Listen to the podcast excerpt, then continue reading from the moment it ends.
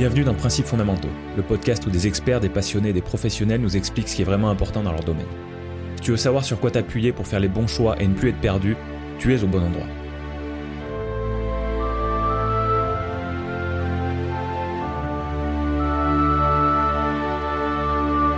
Bonjour chers auditeurs et bienvenue dans l'épisode 29 de Principes fondamentaux.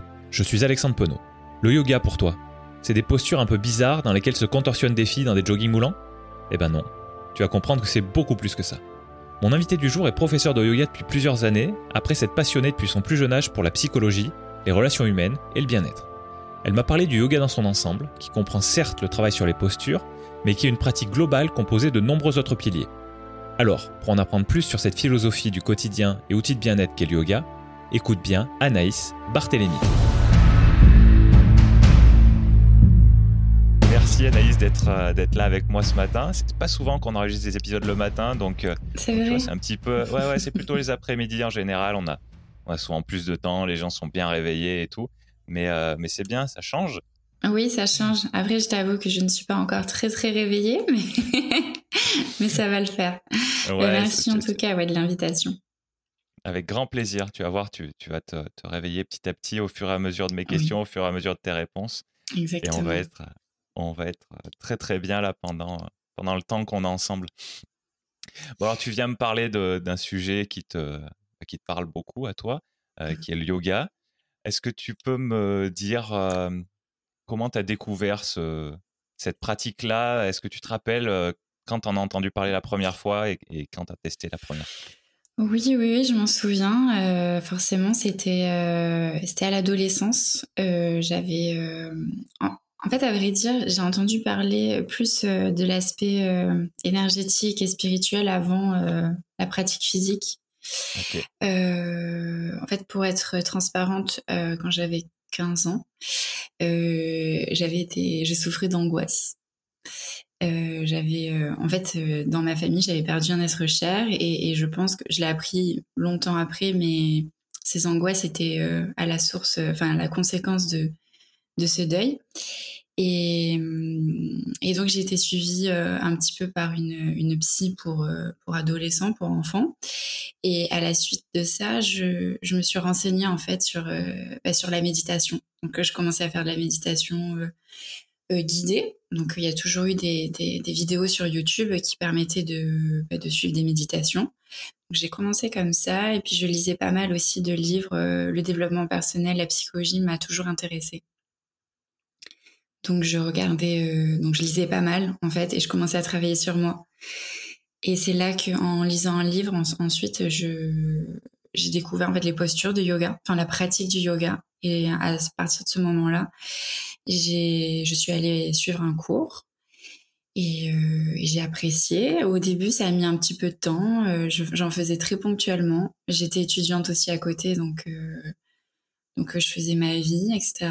Et puis euh, un jour, euh, moi j'ai fait des études de commerce, donc absolument rien à voir. Et ça se passait bien, mes études de commerce, je les ai fait en alternance, donc j'avais aussi le côté professionnel, je commençais à travailler, à rentrer dans la vie active. Et puis, et puis à un moment donné, je suis rentrée dans la vie active et je suis tombée que sur des, comment dire, des patrons qui étaient euh, exécrables. Enfin, en tout cas, ça allait pas du tout avec ma personnalité. Euh, il y a un moment où ça a bloqué et j'étais pas à ma place. Et c'est à ce moment-là aussi que personnellement, euh, j'étais, je me sentais seule et je me suis dit bon, faut que ça change. Et, et c'était un vendredi 13 d'ailleurs où je suis allée visiter une coloc une colocation pour habiter à, plusieurs et, je suis tombée sur, euh, sur deux jeunes hommes qui euh, étaient dans le milieu sportif et auto-entrepreneurs et, et je me souviens que comme ils étaient sportifs, ils m'ont dit toi tu fais quoi comme sport? Et j'ai dit pour pas me dégonfler, j'ai dit bah je fais du yoga. Alors j'en avais fait deux trois fois, tu vois, c'était pas plus que ça. Et euh, ils m'ont dit ah, ok super et tout et pourquoi t'en fais pas ton métier? J'ai dit, bah, pour moi, c'est pas un métier, prof de yoga, euh, surtout que je sortais de mes études de commerce où euh, c'était le chiffre, la rentabilité, etc. Et ils m'ont expliqué qu'ils avaient une amie qui, qui, était prof de yoga et, et ensuite, euh, un concours de circonstances fait que je leur ai donné surtout le contact de la seule prof de yoga que je connaissais actuellement sur Montpellier, puisque moi je suis à Montpellier. Et une semaine après, c'était l'anniversaire d'un de ces, de ces garçons. Et en fait, ils, donc ils m'ont invité, ils, ont invité ma prof de yoga. Et je lui ai dit, est-ce que tu fais des formations? Parce que j'aimerais bien en faire plus. Et à partir de ce moment-là, j'en ai fait tous les jours. Et elle m'a prise un peu sous son aile et, j'ai fait ses remplacements. Et à partir de là, une fois que j'ai fait un cours, ça s'est jamais arrêté. j'ai continué et, et, c'est comme ça que le yoga est rentré dans ma vie euh, vraiment euh, par cette situation, euh, tu vois, qui qui s'est établie entre nous tous. Et, euh, et depuis, j'ai vraiment trouvé ma voie. Avant, euh, ouais, j'étais pas du tout à ma place, je pleurais tous les jours parce que j'avais des patrons qui étaient mais qui me critiquaient même, tu vois, qui qui critiquaient ma façon d'être en fait, même sur le plan, euh, tu vois, le fait d'être calme, d'être posé, ou, ou tu vois, on me disait mais t'es pas assez, euh, t'es pas assez active, t'es pas assez si, euh, t'es un peu, enfin tu sais, c'était de la vraiment du dénigrement. Et ah et quand j'ai commencé à donner cours, bah au contraire, les élèves me disaient ah mais j'adore son énergie, j'adore ta douceur, euh, j'adore et tout quand tu parles, nanana. Et je me suis dit, bah ok, en fait, tout ce qui était euh, renié, maintenant est apprécié et c'est bon, en fait, je, je sais que c'est par là, en tout cas, où, où je dois aller. Ouais, ouais. Ouais, donc tu t'es, en fait, tu t'es vraiment lancé presque dans l'inconnu, c'est-à-dire que quand tu dis, euh, j'avais fait deux, trois cours et, mmh. et, après ces deux, trois cours, euh, t'es allé voir ta prof de yoga et t'es passé de d'une fois de temps en temps à à tout le temps, à tous les jours. ouais. Ah ouais. J'aimerais comprendre ce qui a, ce qui a, ce qui s'est passé dans ta tête à ce moment-là. Pour, pour, faire ce saut en fait un peu brutal, parce que le, les changements progressifs, j'arrive bien à les comprendre. Oui. Là, ça n'a pas été un changement progressif du tout, et, du coup, ça m'intrigue. J'aimerais comprendre ce qui, voilà, comment tu as, comment tu as vécu les choses, ce, ce, ce saut là, ce saut presque dans l'inconnu. Oui, c'est vrai que le, fait que tu m'en parles, moi j'ai l'impression que c'était juste une continuité, mais effectivement, il y a eu un. J'ai switché. Je suis passée de de études de commerce à prof de yoga et puis euh, et puis avec cette euh, cette énergie très différente entre les deux. Euh, qu'est-ce que je pense qu'au fond de moi j'étais j'étais pas j'étais pas alignée en fait j'étais pas bien et le fait que je veuille déjà vivre donc trouver déménager trouver une coloc le fait que professionnellement j'étais pas du tout bien c'était vraiment un déclencheur. En tout cas, ça m'a poussé à aller vers ça. Et je pense que c'est quelque chose qui, allait arriver sur mon chemin. Et que quand les choses doivent arriver, euh, elles arrivent euh, comme elles arrivent, en fait. Et des fois, c'est un petit peu bah, soudain et, brutal. Alors, ça n'a pas été brutal. Hein. C'était. J'ai rencontré, en fait, une personne qui a fait que euh, tout s'est mis ensemble. Euh, même si finalement, tu vois, ce, garçon aussi, en fait, a été euh, mon compagnon euh, pendant quelques années. Aujourd'hui, il l'est plus, mais ça a permis aussi mon évolution. Et, c'est vrai que je, ne peux pas te dire que j'étais pas bien, et la vie m'a envoyé ce qu'il me fallait, et j'ai saisi l'opportunité. En fait, j'y suis allée. J'y suis allée alors que de base, effectivement, je suis pas quelqu'un qu'on peut qualifier d'audacieuse. Parce que j'ai toujours euh, des appréhensions. Euh, enfin, mon éducation fait que aussi, euh, on m'a toujours dit, fais attention. Là, il y a le, tu vois, le côté négatif. Fais tranquille. prends, réfléchis avant d'y aller, etc. Mais je sais pas, j'ai été portée par, par cet élan et j'ai mis un petit peu de temps. au début, j'ai refusé aussi de travailler dans, dans ce studio de yoga où, ma formatrice était. Et en fait, j'ai encore été dans une salle de sport où, où j'ai fait un mix. J'étais commerciale dans une salle de sport et, c'est là que le patron, il était, euh, il était enfin, il me dénigrait. Et donc je me suis dit bon, c'est la goutte de trop. Euh, j'accepte, euh, j'accepte. Et puis de toute façon, tout le monde autour de moi était auto-entrepreneur dans le milieu du sport. Je me suis dit, je me suis sentie en confiance et, et je me suis dit allez, tente-le. Et puis en fait, c'était fait pour moi, donc donc ça a fonctionné. C'est super. Et cette coloc là, tu, tu l'as rejoint Non, cette coloc, non. Du coup, je suis sortie avec le garçon, mais euh, j'ai pas habité. j'ai pas habité avec. Non, non. Mais c'était le début du coup de ma nouvelle vie un peu. tu as fait un petit peu les deux en parallèle ou est-ce que tu as démissionné de ce, poste commercial pour la salle de sport et comment s'est passée cette, transition justement? Mmh, Au début, j'ai fait les deux en parallèle. Je travaillais, euh, je sais pas, 20 heures dans cette salle. Il me faisait faire des remplacements euh, en, pour, les, pour les cours de yoga. Et, et, en, et en parallèle, je suivais ma formation et je donnais, je faisais les remplacements aussi de ma formatrice. Donc j'avais tout ça en même temps. Et puis, euh, puis je te dis, après, euh, ça s'est étiolé avec la salle de sport. Du coup, à la rentrée qui a suivi, je me suis complètement impliquée bah, dans, cette, dans ce studio. Mais tu vois, même là, pour, tout te raconter, même cette formatrice était pas très... en fait, elle était hyper audacieuse. Donc, elle m'a permis de me lancer, en fait, de, de, de me permettre d'enlever cette carapace que, que je me mettais à chaque fois. Mais ça s'est... ça s'est bah, ça s'est mal terminé comme euh, on, peut dire, hein. mais euh, parce qu'aujourd'hui, en fait, effectivement, même dans le domaine spirituel, euh, il s'avère qu'il y a des personnes qui sont mal intentionnées ou qui sont pas équilibrées, en tout cas, on peut dire. Et aujourd'hui, tu vois, elle est en, elle en procès parce que elle aussi, en fait, elle a, elle a agi de manière bah, pas très correcte avec des personnes, et notamment moi. mais mais ça a été au moins un déclencheur pour me lancer et, quand j'ai arrêté avec elle, finalement, je, me suis vraiment lancée toute seule. Et, j'étais, euh, j'avais déjà ce bagage, tu vois, qui, qui pouvait en fait, où je pouvais me faire confiance et me dire, bah c'est bon, là, aujourd'hui, tu peux te lancer toute seule et t'as plus besoin de, quelqu'un en tout cas pour t'accompagner. Mais c'était progressif, tu vois. Ah ouais, je vois très bien, je vois très bien. Il y a eu des petits obstacles. enfin, obstacles. Ce sont des épreuves qui, qui permettent aussi de de s'ouvrir, en fait, d'éclore. Ouais. Et ça fait combien de temps, du coup, maintenant que tu as eu cette transition? Eh ben, c'était en 2017, enfin 2017-2018, donc euh, il y a 4 ans. Ok. 4 ans et demi, Bon. Et donc maintenant, comment, comment est-ce que tu travailles? Comment ça se passe? Tu es toujours euh, lié à une salle de sport? Comment ça marche? Euh, Aujourd'hui, enfin depuis 2018, euh, enfin depuis 2019 même euh, un petit peu avant le Covid et, d'autant plus maintenant euh, j'interviens dans les dans les salles de sport. Alors j'en ai qu'une. J'ai choisi aussi un petit peu parce que j'ai eu bah, la, la, chance d'avoir beaucoup d'opportunités. Euh, donc j'ai travaillé dans différents lieux mais effectivement c'est euh, salles de sport studio de yoga les entreprises et, euh, et, je fais pas mal de domiciles, donc euh, plutôt des cours euh, particuliers ou, semi semi privés en tout cas avec quelques personnes. en général, voilà, le business en fait du yoga.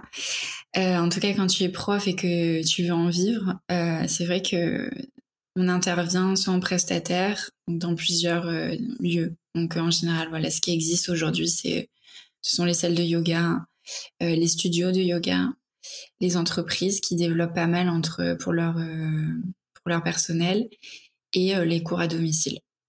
C'est les quatre points euh, où tu peux où tu peux intervenir. Après, il y a les événements aussi ponctuels ou récurrents que tu peux faire le week-end ou sur des semaines. Et donc ça, en yoga, on appelle ça des retraites c'est pas réservé aux personnes âgées. bonne, bonne précision. Euh, non, retraite, c'est le retrait d'essence en fait. Donc c'est vraiment euh, euh, partir, voilà, un week-end, une semaine ou plus dans un lieu peut-être spirituel ou juste un, un, lieu assez authentique, enfin en tout cas qui qui permet à la au ressourcement et et peut-être juste voilà se couper de de la ville, en tout cas de, du quotidien. Et donc là, on pratique le yoga, on pratique la méditation, on peut, pratiquer la danse, enfin, tout ce qui peut parler, tout ce qui peut faire du bien, euh, autant au corps qu'à l'esprit. Bien, super. Voilà. Peut-être que c'est le moment de, rentrer un petit peu dans, d'expliquer un petit peu ce que c'est que finalement le yoga, parce qu'on emploie beaucoup ce terme. Je suis sûr que parmi les gens qui nous écoutent, c'est pas forcément clair ce que ça englobe. Est-ce que mm. c'est, euh, est-ce que c'est euh, ce qu'on ce qu'on voit, ce sont des, des poses, des, des postures, des, des exercices physiques. Euh, est-ce que c'est ça? Est-ce que c'est ça plus autre chose? Explique-nous un petit peu. Euh, je sais pas quelle est ton quelle est ton image du yoga en tout cas, mais euh, effectivement. Donne-nous la tienne. C'est ce qui compte. Donne-nous la tienne, explique-nous comment toi tu vois les choses. Et, après, je te dirai si ça correspond à ce que j'avais en tête ou pas. Et, mais, c'est ton avis surtout oui, qui, oui, oui. qui m'importe là. Après, euh, oui, effectivement, le yoga, euh, alors ce qu'on voit sur euh, les réseaux sociaux, c'est souvent des postures. après, le, le yoga, c'est beaucoup plus large. Enfin, pour moi, c'est une, ce que j'ai appris en tout cas à découvrir et, et ce qui m'intéresse aussi, c'est que c'est son ensemble. En fait, c'est vraiment cet aspect philosophie et pratique. Euh, on peut dire que c'est une pratique euh, bah, holistique parce que c'est une pratique globale au niveau de l'être. Euh, c'est-à-dire qu'on va autant travailler l'aspect physique effectivement, mais aussi l'aspect mental et l'aspect énergétique. Il faut savoir que en Inde, en tout cas hors Occident, ce qui est considéré, c'est que l'être, enfin l'esprit est lié au physique Enfin, les deux sont, liés. Donc, euh, tu ne peux pas travailler sur ton aspect physique sans avoir un impact sur ton aspect énergétique et inversement. Donc, euh, euh, le yoga, yoga, tu sais, c'est le dialecte du sanskrit c'est un dialecte indien. Euh, donc tous les mots, tu vois, yoga, tous les mots en fait un petit peu euh, à rallonge qu'on peut voir avec beaucoup de A, euh, pranayama, euh, asana, etc. C'est du c'est du sanskrit, donc c'est là un des dialectes en Inde. donc là où est né le yoga. Et yoga d'ailleurs, dans une traduction française, on peut le traduire comme union. Donc moi j'aime bien dire union, voilà du de notre corps avec l'esprit. Euh, union à soi, aux autres et, au monde en fait. Parce que ce qu'on cherche en fait, c'est cet éveil spirituel, c'est l'éveil vers la sagesse pour que en fait, dans ce, en soi déjà, il y a un petit peu plus de compassion et ensuite après dans le monde, euh, il y a un peu plus d'harmonie en fait. Donc, comment on va arriver à cette harmonie, à cette sagesse? En pratiquant le yoga de manière euh, générale. Donc, euh, en yoga, on dit qu'il y a, il y a huit piliers. Donc, euh, les pranayamas, donc c'est la respiration. Comment maîtriser son souffle pour arriver, bah, du coup, à un mieux-être. Il y a le, donc la méditation. Donc le fait de, se mettre en, posture de méditation un peu quotidiennement, justement pour arriver à cet apaisement mental la pratique posturale. Donc là, c'est ce qu'on tous toutes les postures qu'on peut voir sur Instagram. Euh, c'est euh, mettre son corps, euh, bah, travailler sur son corps physiquement et faire circuler cette énergie. Il y a effectivement le, retrait d'essence et je me retire un petit peu bah, de, du tourbillon de la vie, du coup, par rapport aux retraites, tu vois, au séjour dont je te parlais. Euh, pour me reconnecter un peu plus à moi, euh, à la nature, à, l'essentiel. Et, après, euh, alors après il y a aussi dans, la tradition il y a le les kriyas aussi, c'est tout ce qui va, être pour avoir un, un, esprit sain, il faut être dans un corps sain. Donc il y a aussi cette hygiène de vie, l'alimentation, le fait de en fait, quand tu vas en Inde, souvent tu te lèves le matin, tu te nettoies, tu fais des, le lavement de la langue, euh, tu fais une, sorte de petite purge et pour en fait être vraiment euh, vidé de toutes les toxines et accueillir justement euh, la pratique du yoga. En gros, si tu si rempli de toxines, la, la, sagesse ne peut pas venir et s'installer en toi. Il faut vraiment être être sain. Et tu vois, c'est de l'investissement. C'est un peu de la. Il y a cet aspect, tu sais, en Inde, très euh, de dévotion. Les Indiens, les Hindous adorent adorer. Et, et du coup, c'est quotidiennement, ils font des offrandes. Euh, et en fait, ils se, ils, se dévouent en fait à, à, la pratique du yoga et, et tout est tourné vers ça.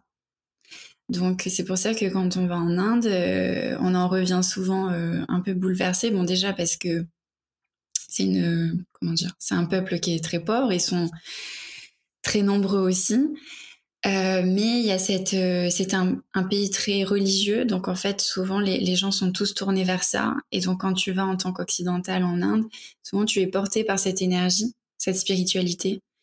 Et, quand on en revient ici en Occident où c'est un pays plus laïque, et on a moins cette, cette sensation en fait d'énergie haute, Et souvent, on est déboussolé, on met un petit peu de temps à redescendre, euh, parce qu'effectivement, ça, ça porte et ça permet à cet éveil, en fait. Cette sagesse euh, qu'on cherche, qu'on cherche en général. Alors, peut-être pas au début quand on pratique le yoga. On fait juste les postures, mais après, au, fil, au fur et à mesure, on peut s'intéresser justement à toute cette culture et à tout ce qui fait que le yoga existe. C'est vraiment euh, cette recherche de, de plus de spiritualité, de plus d'éveil, de sagesse, en fait. C'est comment euh, comment je peux me retrouver, euh, trouver ma voie et, servir en fait à, à ce monde euh, en tant qu'être qu'être humain. C'est trouver son incarnation. Voilà. Donc c'est un gros programme dit comme ça, mais mais plus simplement voilà c'est un outil qui peut amener à, un mieux-être, un bien-être. Ouais, bien. Un terme que tu n'as pas employé, mais qui m'est venu quand tu as décrit ça, le terme de sérénité. Est-ce ah que tu penses que c'est un terme qui, s'adapte bien? Oui. Parce que tu parles de sagesse. Est-ce que est-ce qu'un synonyme ça pourrait être sérénité ou est-ce que sagesse englobe beaucoup plus de choses? Euh, ben, sagesse, ça englobe beaucoup plus de choses, mais euh, après sérénité, euh, enfin pour moi c'est c'est la base de la sagesse aussi. Si on est on est serein, effectivement, il faut être en capacité d'accueil. Donc effectivement, bah, ce sont des synonymes. Hein. Sérénité, bien-être, apaisement. Euh, c'est ce qu'on va chercher souvent quand on va pratiquer le yoga. Euh, alors le yoga c'est pas que euh, la méditation, hein, il y a cette pratique physique aussi qui à la base dans l'histoire était très déjà c'était réservé aux hommes et c'était euh, donc euh, et puis c'est une pratique qui c'est euh, un peu comme les arts martiaux, tu vois, c'est un peu le vraiment le parallèle, la comparaison si on peut en faire une la plus proche, c'est vraiment c'est une pratique. Donc c'est une philo avec une philosophie donc elle se transmet d'un maître à un disciple et c'est ce maître qui aura cheminé en fait sur qui aura cheminé donc dans, dans sa vie qui va du coup transmettre ce qu'il a appris à ses élèves. Et souvent, bah, se mettre forcément pour acquérir un petit peu d'expérience et de sagesse, bah, il faut du temps. Et souvent, donc les maîtres hindous sont, sont âgés. et, et, c'est pas, euh, effectivement, ce sont pas juste des formations en un an, deux ans, etc.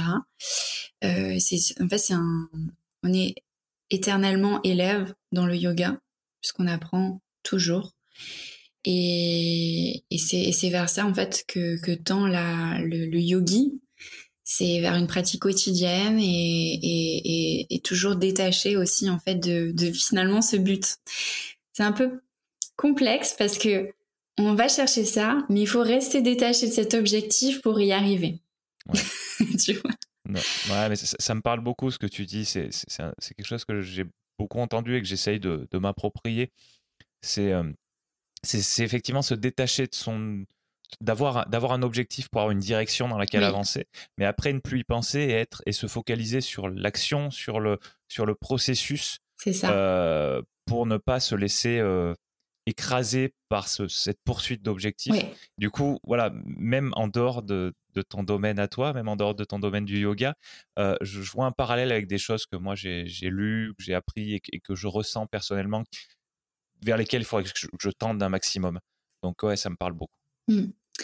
Oui, oui. Après, euh, sur un autre euh, sur un autre parallèle, on peut on peut dire aussi que tu vois en France ou en, tout cas en Occident, on a beaucoup de pratiques en fait qui tendent vers ça, mais qui sont séparées. Comme souvent là depuis quelques années, le développement personnel. Euh, j'apprends, je lis, j'essaie d'être une meilleure version de moi-même.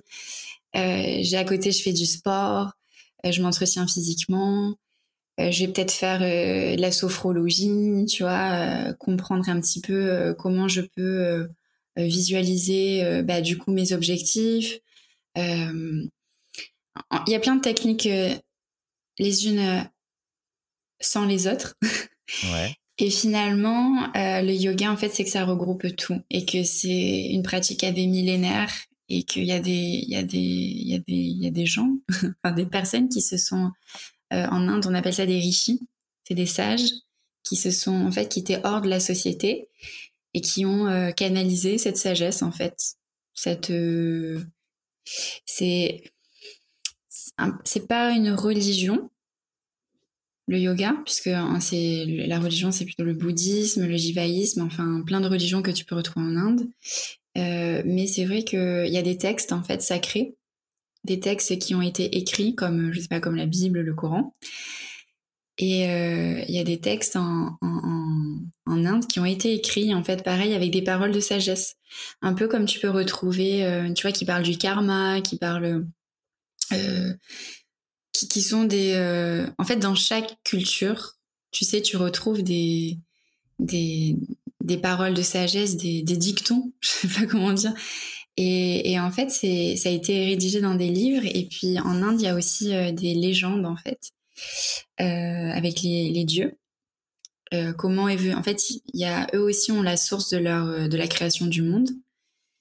C'est là qu'apparaît, par exemple, Ganesh, Shiva, etc et qui va un petit peu expliquer donc comment est, le monde est, est, apparu, qu'est-ce qui s'est passé après, la symbolique de Shiva, comment euh, les leçons en fait qu'on en tire de ces dieux et comment moi je peux être aussi euh, ben, acteur dans ma vie dans ce monde avec euh, comment dire cette cette leçon que les dieux m'apportent c'est un peu, c'est un peu complexe en fait parce que nous c'est pas quelque chose qu'on a appris. Mais par exemple, tu vois, dans, quand j'étais petite, on m'a appris, j'ai appris les femmes de La Fontaine et à chaque fois, tu sais, il y avait la petite morale à la fin. Eh oui.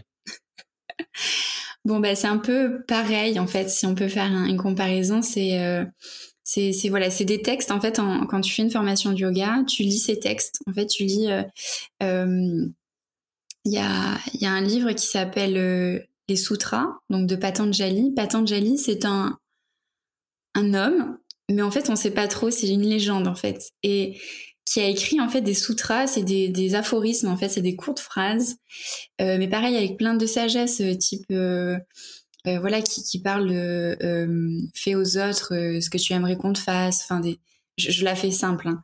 Mais euh, et c'est des textes en fait que tu apprends quand tu euh, quand tu fais une formation de, yoga ou que tu lis en fait que tu t'intéresses à cette culture. Euh, et, et, et, ça, ça peut se, se rapprocher par exemple du développement personnel ou quand tu lis les cinq blessures de l'âme, tu vois, tu apprends un peu à te reconnaître et c'est des choses qui parlent aux gens et qui s'intègrent en fait dans nos esprits et qui peuvent permettre justement bah, ce cheminement vers, euh, vers plus d'éveil, en fait, plus de sagesse. On en revient toujours au même truc. Hein. C'est vu que c'est le but. ouais, ouais, je comprends tout à fait. Est-ce que la différence, tu as dit tout à l'heure, c'est pas une euh, c'est pas une religion. Est-ce que la différence entre une religion et par exemple tous les concepts autour du, du, tous les concepts du yoga, est-ce que ça serait pas euh, qu'une religion c'est c'est focalisé sur des sur des choses qui sont extérieur à l'être humain, sur des dieux, sur des voilà des choses invérifiables. Et, euh, et, par exemple, le yoga, c'est plutôt euh, une, pratique pour soi-même. Donc, tu disais, on t'a employé le terme de développement personnel, donc, euh, donc plutôt centré sur soi-même, sur les choses qu'on contrôle. Est-ce que c'est pas un petit peu ça le, la différence majeure entre les deux? Je te dirais oui. En tout cas, ce que tu me, ce que tu me dis, ça me, ça me, enfin, c'est ce que je pense aussi, c'est que le yoga, c'est une pratique, euh, c'est une pratique en fait. Euh, la religion, bon bah, c'est, un, c'est un culte. Enfin, en tout cas, c'est, euh, il y a, y a, un parallèle qui est fin. Enfin, il y a une frontière qui est fine entre les deux, mais le yoga n'est pas considéré comme religion. Moi, c'est une philosophie. Euh, c'est-à-dire que après le, bouddhisme, par exemple, est une religion. Euh, on peut être bouddhiste, peut-être sans pratiquer le yoga, en tout cas dans sa globalité, et on peut faire du yoga sans être bouddhiste.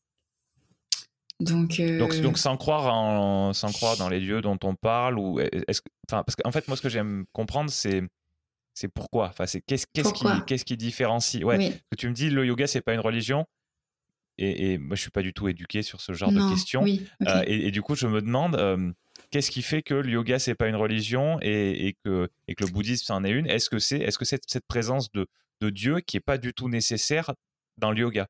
Le fait de croire en quelque chose de d'extérieur de, est-ce que c'est est-ce que Voilà. Est-ce que c'est ça la différence Oui, bah, pour moi, oui. Alors après, peut-être que je me trompe, mais chacun a son, a son avis. Hein, mais je, pense que.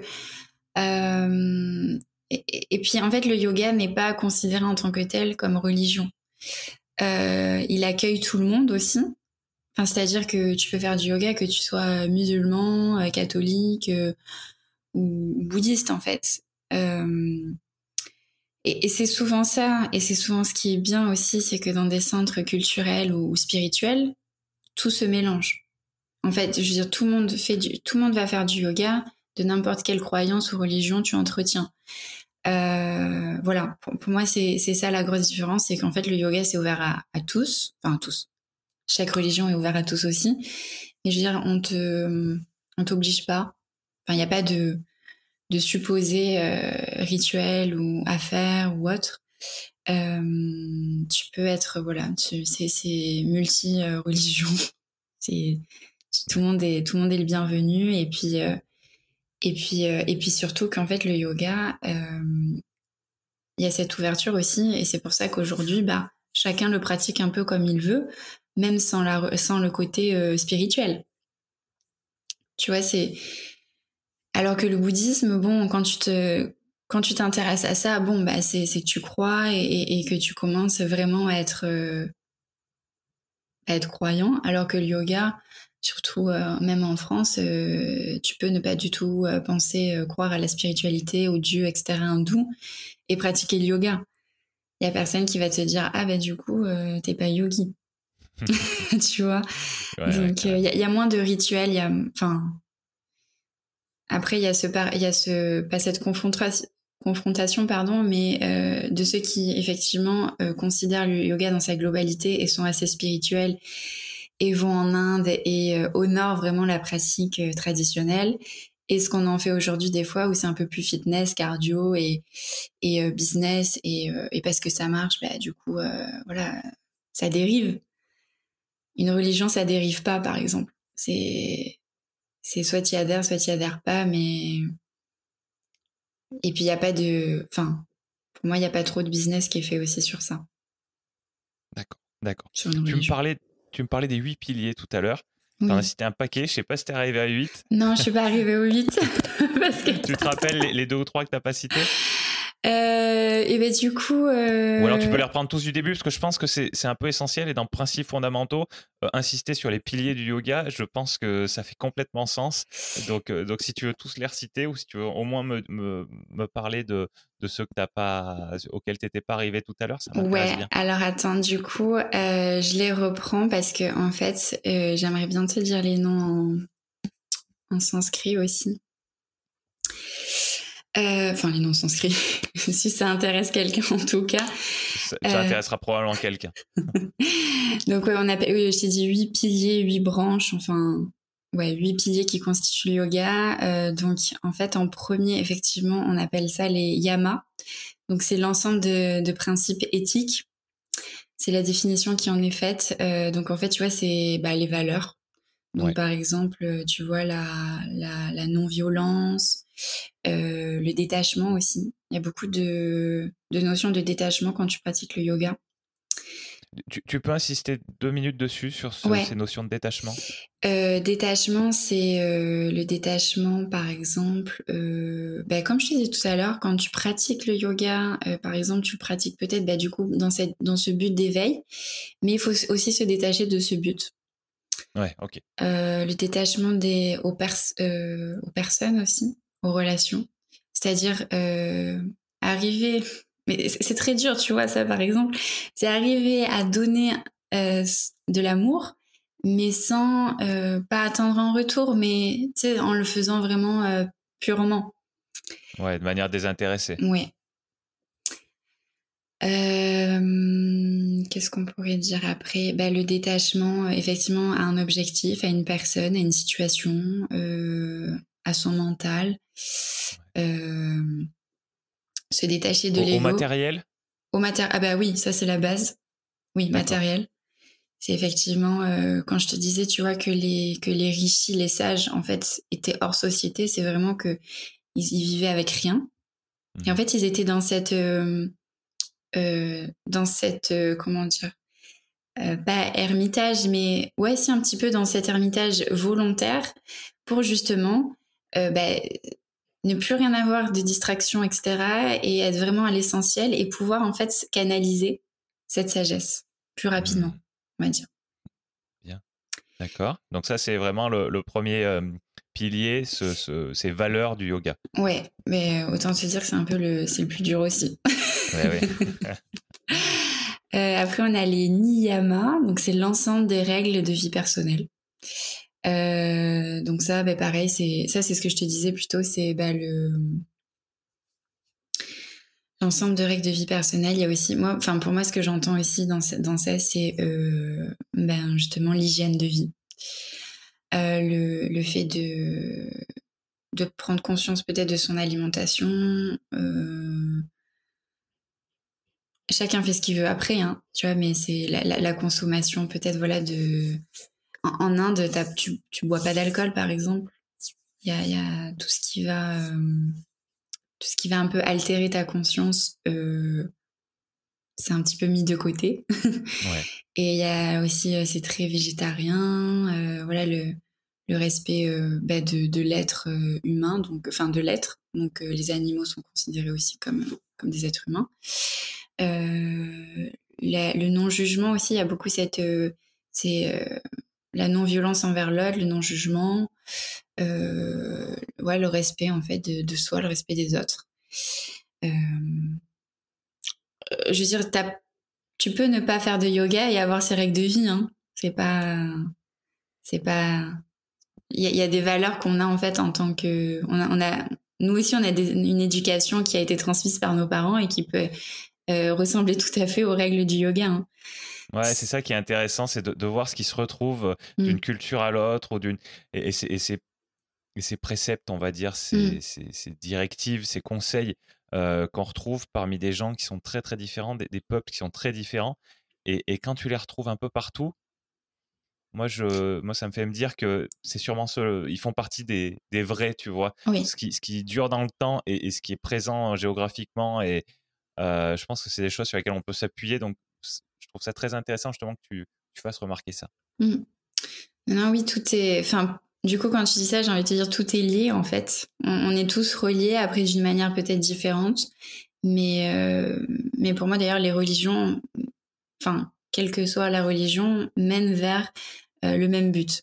C'est juste que c'est exprimé différemment. Et qu'après, il y a des dérives ou pas, ou il y a des gens qui accrochent pas. Et voilà, c'est chacun est libre aussi de faire ce qu'il veut. Euh, donc j'en étais quoi? À deux, trois? On retrouve donc euh, les pranayama. Donc c'est la respiration que je t'expliquais tout à l'heure. Alors ils disent la science de la respiration. Euh, voilà, c'est le, la maîtrise du souffle. en fait, on appelle le souffle, donc la respiration, est appelé le prana. Et prana, ben, c'est notre énergie vitale en fait. Sans ça, on, ne vit pas. Et, et du coup, c'est comment j'arrive à, avoir cette capacité, à développer cette capacité, euh, parce que le souffle, après, c'est scientifiquement prouvé que ça a un impact effectivement sur euh, sur notre bien-être, sur notre corps, et, c'est comment j'utilise des méthodes peut-être différentes pour euh, bah, justement m'apaiser, peut-être me donner un petit peu plus d'énergie, calmer des insomnies, trouver plus de concentration, etc. D'accord. Donc il y a, certains exercices de respiration pure dans le yoga on peut travailler indépendamment de la posture, indépendamment de, de moments où, on cherche à méditer. Il y a aussi, c'est, il y a aussi des exercices de respiration. Oui. Et puis, euh, il est dit que, que la, les exercices de respiration préparent en fait le corps et l'esprit à, cette, euh, à l'accueil en fait des postures. Parce que si on est tout crispé et qu'on respire pas dans une, dans une position qui demande de l'effort, en fait, ça, ben, ça circule pas, donc euh, on, bloque et puis en fait on n'arrive pas à faire sa posture ou en tout cas à la tenir. Et, euh, et donc euh, c'est vraiment, je te dis, cet alliage corps, esprit et, donc la respiration essentielle. Ce qui peut peut-être différencier aussi le yoga des pratiques sportives, c'est justement cet accent qui est mis sur la respiration. Et donc il y a des exercices qu'on fait avant euh, la pratique de yoga, après, et même la méditation. on fait de la respiration avant, justement pour, bah, pour se préparer, pour se mettre, pour se mettre dans le bain et pas rentrer direct juste en, méditation. En fait, la respiration permet de calmer le mental. À partir du moment où tu te poses et tu fais attention à juste, à juste ce souffle, euh, tu commences déjà à te à déconnecter un petit peu des pensées, du mental, et donc l'accueil de la méditation sera aussi plus simple. D'accord. Ça fait trois? Non, oui trois. donc ouais, la respiration. Donc et après vient le bah, les asanas, donc euh, les postures. Donc euh, après que tu bien respiré, tu peux faire tes postures. Et donc là, les postures, euh, bah, c'est ce qu'on c'est ce qu'on voit euh, en général le plus le plus souvent quand on commence le yoga. Dans les cours, on fait des postures. ça table un petit peu sur tout, donc autant l'équilibre que la souplesse, que les inversions et que les inversions? Ouais. C'est quoi? Bah, les inversions, c'est le fait de, bah, de s'inverser, d'être en équilibre sur la tête, par exemple, sur les mains. Ok. Voilà. C'est pas par euh, ça qu'on commence, je suppose? bah, Ça dépend. Il y a des. Non, ça. ça dépend. Il y, a des, il, y a des, il y a des pratiques de yoga qui font commencer avec la tête à l'envers. Bien. Ouais. Bah, tu sais, il y a cette histoire de. Enfin, il y a ce. Pas cette histoire, mais euh, les chakras, tu sais, les centres énergétiques. Et on en a sur tout le long, euh, ils sont situés euh, le long de la colonne vertébrale et le dernier au sommet du crâne. Donc le fait d'être en inversion sur la tête, de poser le, sommet du crâne sur la tête permet en fait de, travailler sur cette énergie. D'accord. Et, euh, après, moi j'aime bien dire, ça réaligne tous les chakras. du coup, de s'inverser, ça ramène du sang frais aussi, ça oxygène un petit peu et, et puis et puis même si c'est une pratique en fait qui est effectivement une posture pardon qui est euh, qui est complexe, euh, effectivement quand on a la tête à l'envers euh, et qu'on quand on revient après la tête à l'endroit, ça ça rafraîchit un petit peu les idées, ça ça permet de de, de, changer de, de, physiologie aussi, tu vois, ça, ça ramène un peu de peps et euh, bah après toujours à faire en sécurité, hein, bien sûr, parce que la chute est possible et que ce serait dommage de se faire mal euh, en pratiquant le yoga. Oui, j'imagine. Justement, c'est une question que j'avais là. Euh, j'ai fait un j'ai fait un épisode il y a un petit moment maintenant euh, sur l'acro yoga. Ah mmh. et, en acro yoga, une, une des bases, c'est qu'on travaille à, deux voire à mmh. trois, une, une personne qui qui est là pour, pour, la sécurité justement. Mais bon, en tout cas au moins à deux. Euh, les, les, les, postures du yoga, parce que là on est sur le, le pilier des, des postures, elles se font seules ou des fois elles se font à deux? Comment ça marche? Euh, alors, le yoga, bah, comme tu disais tout à l'heure, c'est une pratique personnelle, donc elle se fait seule. Après, l'enseignant est là pour te, te corriger. Pour te replacer. Et, euh... Mais sinon, c'est des pratiques, euh, c'est une pratique personnelle, donc euh, tu le fais seul, contrairement à l'acro-yoga, effectivement. Et c'est, mais voilà, c'est l'enseignant est là pour pour pour aider l'élève justement à à rentrer dans les postures, à aller chercher peut-être plus loin. Ouais, d'accord. Parce que par exemple, quand tu parles des, des postures en inversion, euh, quand tu en parles, ça m'a l'air assez compliqué. Et donc, euh, donc c'est pour ça que je me demandais, est-ce que, est-ce que pour se mettre dans ces postures-là, au moins au début, est-ce qu'on n'a pas besoin d'un coup de main euh, oui, Toi, tu me dis que c'est l'enseignant qui, qui, va aider dans ce cadre-là, mais que l'objectif, c'est vraiment de le faire tout seul?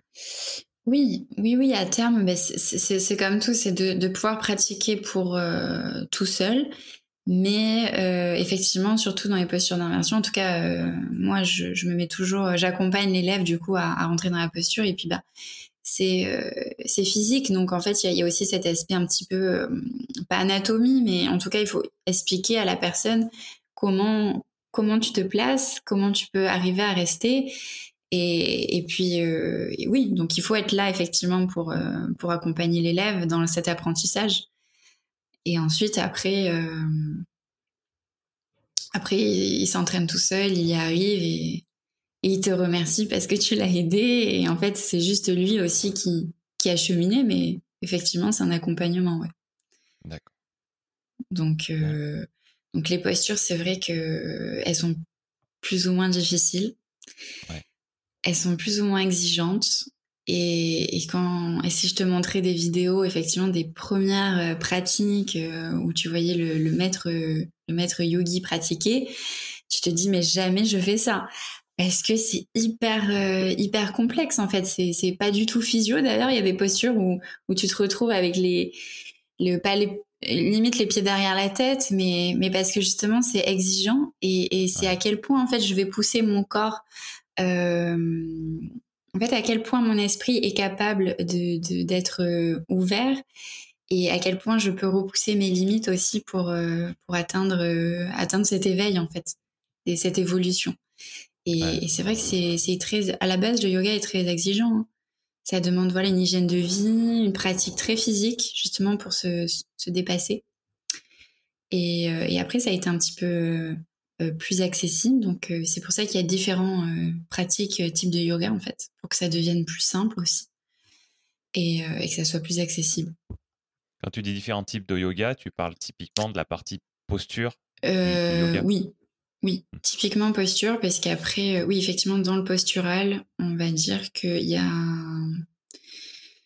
bah, il y a, il y a différents types de yoga. Euh, donc, euh, le premier, pour moi, c'est l'ashtanga. Donc c'est cette pratique en fait où tu vois dans la dans leur pratique physique, il y a que trois il y a trois séries de postures et la première série, il faut des années pour la maîtriser. D'accord. Quand tu vas dans un cours de yoga, en tout cas que tu pratiques l'ashtanga, c'est très intensif et, et, et, ça pousse en fait vraiment à, ça repousse nos limites physiques et du coup mentales parce que souvent on s'empêche aussi, euh, on, est l'épreuve en fait. Euh, on n'arrive pas à se surpasser ou à se dépasser parce que justement on a le, mental qui qui, dit non, c'est trop dur pour moi, etc. Tu vois. Et donc là, c'est un petit peu ça. C'est comment j'arrive à, me dépasser, à me surpasser, à laisser euh, voilà mon, ego de côté aussi pour euh, bah, accueillir en fait des postures difficiles aussi et arriver en fait à continuer parce que bah, des fois, comme c'est dur, on se dit ah non, bah, c'est pas pour moi. Euh, euh tu vois, et, et c'est un peu cet, cet, ego qui va être mis de côté et dire ben voilà, je, je, pratique, ça va venir. On apprend aussi beaucoup la patience en yoga et le lâcher prise. Ouais. Ouais, j'imagine, ouais, j'imagine. Moi, je, je fais pas de yoga, mais, mais j'ai surtout par période, j'essaye de faire des étirements. Donc je pense que dans ma vie, c'est ce qui se rapproche le plus de, la pratique du yoga physique, on va dire. Oui. Et, euh, et, pour moi, c'est très très dur. C'est beaucoup plus dur que des exercices euh, euh, d'effort, d'effort musculaire ou, ou, ou, même d'endurance. Ou, et, effectivement, je suis plus efficace quand j'arrive à, à, sortir de, de, cette sensation de, de, de tension, quoi. Mmh. Enfin, de, et, euh, et à lâcher prise, effectivement, mais, mais c'est rare que j'y arrive bien. Mmh.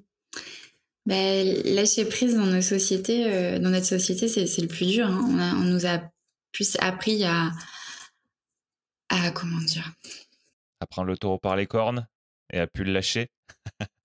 ouais, ouais. Puis euh, après, euh, et, il y a, y a cet esprit quand même, tu vois, dans, dans le yoga, il y a des postures de guerrier, tu vois. Donc il y a cette, euh, il y a cette idée de, de d'y aller, tu vois, de, de, développer son côté euh, force, euh, yang, etc. Mais en fait, c'est un équilibre entre aussi, bah, quand, quand ça veut pas ou quand le corps dit stop, il faut aussi en fait lâcher prise et, et accueillir en fait ce qui est aujourd'hui.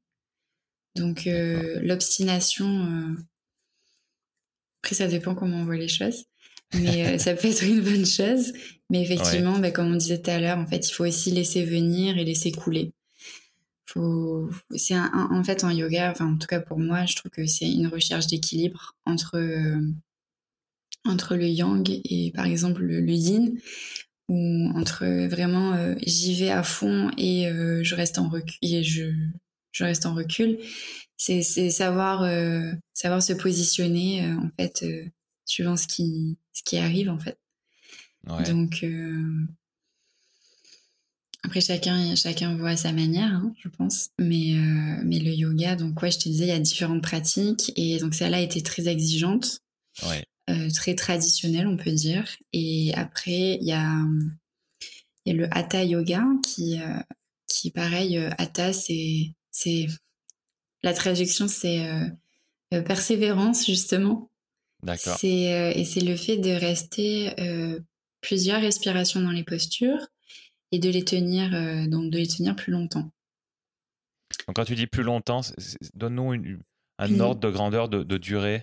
Euh, ben en général, on dit plutôt euh, en termes de respiration, euh, genre entre 5 et 10 respirations. Ok. Mais c'est surtout que c'est des postures qui vont être.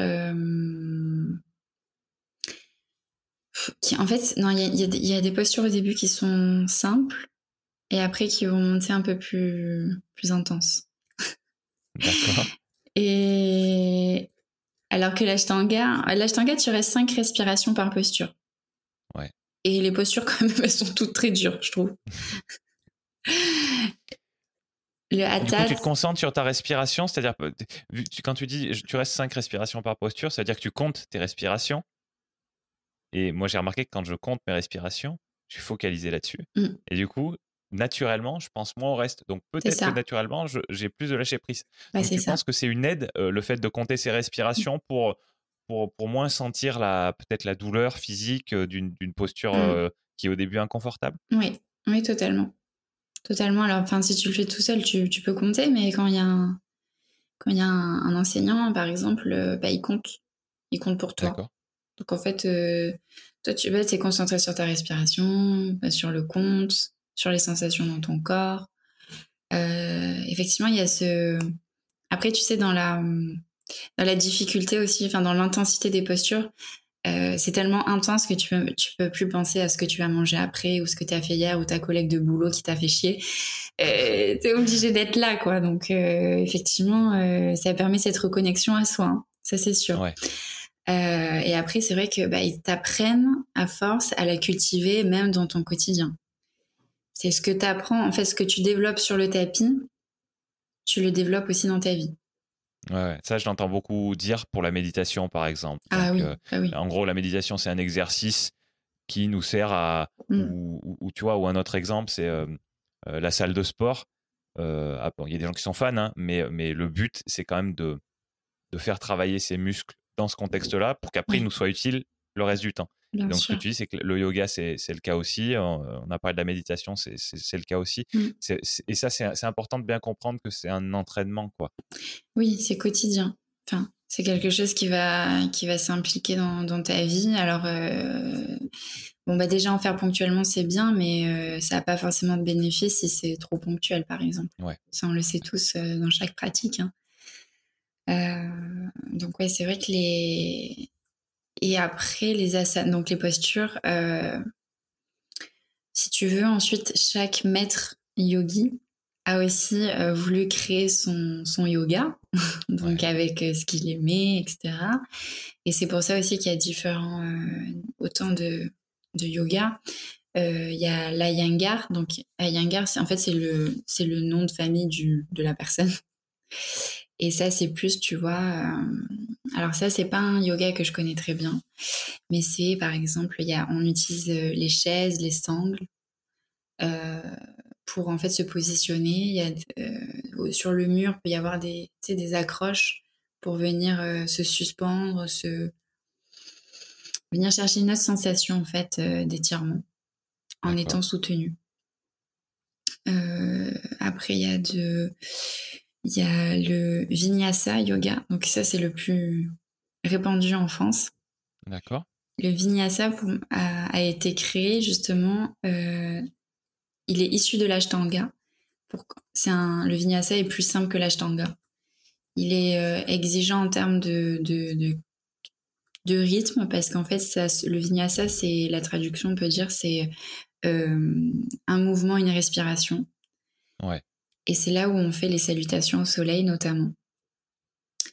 Euh, c'est que dans, entre chaque séquence de mouvement, entre euh, chaque séquence de posture, on va caler la salutation au soleil. Et en fait, c'est une pratique assez dynamique et qui fait plutôt monter justement cette énergie et mhm. qui va, euh, qui va activer en fait le, le feu. En tout cas, pour moi, c'est une, une, pratique dynamique, donc, mais qui reste plus accessible en fait que l'ashtanga. Ok. Et c'est celle-là que tu, que tu enseignes le plus? Oh, Ici, oui. Enfin, ouais, oui, oui, clairement. Parce que. Parce que hmm, c'est pas la plus accessible, mais c'est ce qui plaît souvent, en fait, bah, du coup, aux personnes qui débutent le yoga, qui sont un petit peu actives et qui cherchent à bouger un petit peu, etc. Ensuite, euh, ensuite, à l'inverse, et ça c'est une pratique beaucoup plus récente euh, qui a été créée dans les années 50 par un couple, il me semble, c'est le yin yoga.